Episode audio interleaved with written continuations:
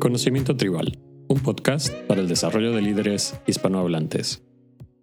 Bienvenidos a todos una vez más a un nuevo episodio de Conocimiento Tribal y gracias por formar parte de nuestra familia.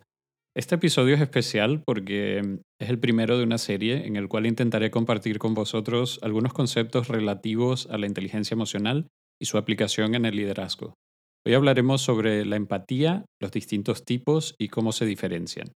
Espero os guste y como siempre podéis escribirme a conocimientotribal.gmail.com o dejarme un mensaje de voz en anchor.fm barra conocimiento tribal.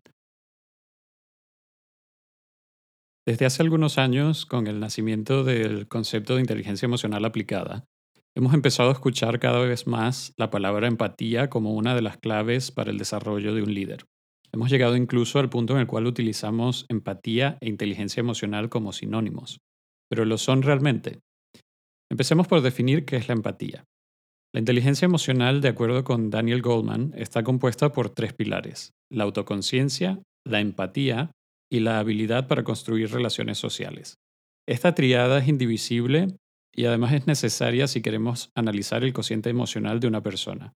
Aunque la empatía es altamente importante, no lo es todo y nos servirá de poco si no buscamos conocernos mejor o no tenemos la habilidad de construir relaciones en nuestra vida personal o profesional.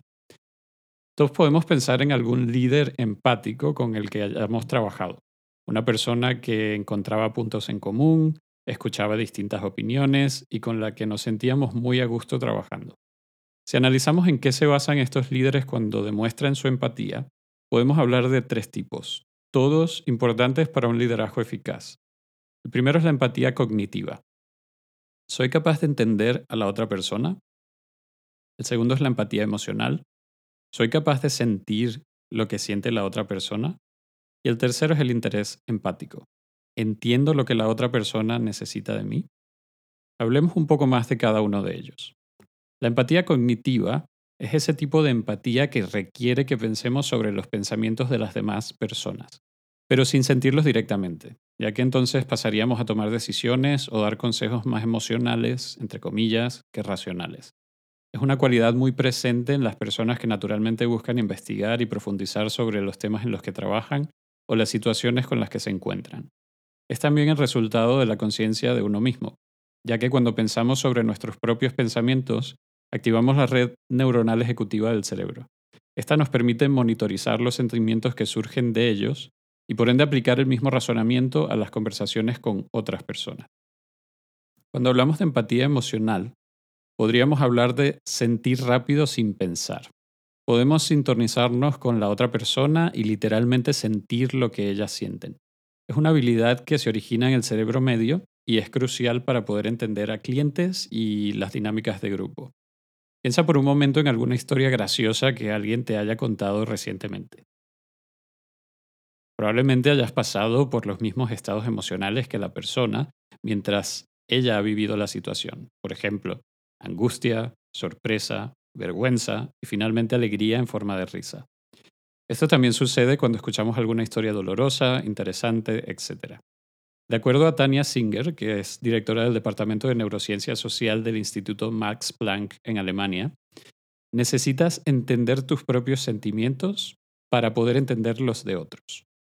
Se deben combinar dos tipos de atención en la empatía emocional. La atención en el reflejo que tienen sobre ti los sentimientos de la otra persona y la habilidad para descifrar los rasgos faciales, el tono de voz y otros detalles sensoriales de la emoción de esa persona. Por último, hablamos del interés empático, y está muy relacionado con la empatía emocional. El interés empático te permite ir más allá y saber qué es lo que la otra persona necesita de ti. Nos sucede muy seguido con nuestros seres queridos cuando al escucharles o simplemente verles sabemos exactamente lo que necesitan en ese momento. Algunas teorías neuronales nos dicen que el interés empático surge de una respuesta originada en la amígdala, que es el radar del cerebro para detectar el peligro, y en el córtex prefrontal, que libera oxitocina, mejor conocida como la hormona del afecto o del amor. Podemos entonces sentir la angustia de la otra persona como propia eso nos lo daría la amígdala, pero en nuestra decisión sobre cómo responderemos a sus necesidades, calculamos cuánto valoramos su bienestar, y ahí entra el córtex prefrontal. Es importante entender esta relación cerebral porque las personas que desarrollan sentimientos empáticos muy intensos pueden llegar a sufrir tanto como la persona que está teniendo el problema. A esto le llamamos fatiga por compasión, la cual usualmente termina creando sentimientos de ansiedad ante situaciones que usualmente están fuera de nuestro control. Por otro lado, quienes intentan reprimir estos sentimientos corren el riesgo de perder el contacto con la empatía. El interés empático implica la gestión de nuestra propia aflicción sin insensibilizarnos frente al dolor o la angustia de los demás. Hasta aquí el micropodcast de hoy. Espero que os haya parecido útil e interesante. En el próximo episodio hablaremos sobre la compasión y por qué es la mejor estrategia de gestión. No os lo perdáis. Y si te ha parecido útil este episodio, suscríbete al canal y compártelo. Seguro que hay alguien más a quien también le pueda ayudar.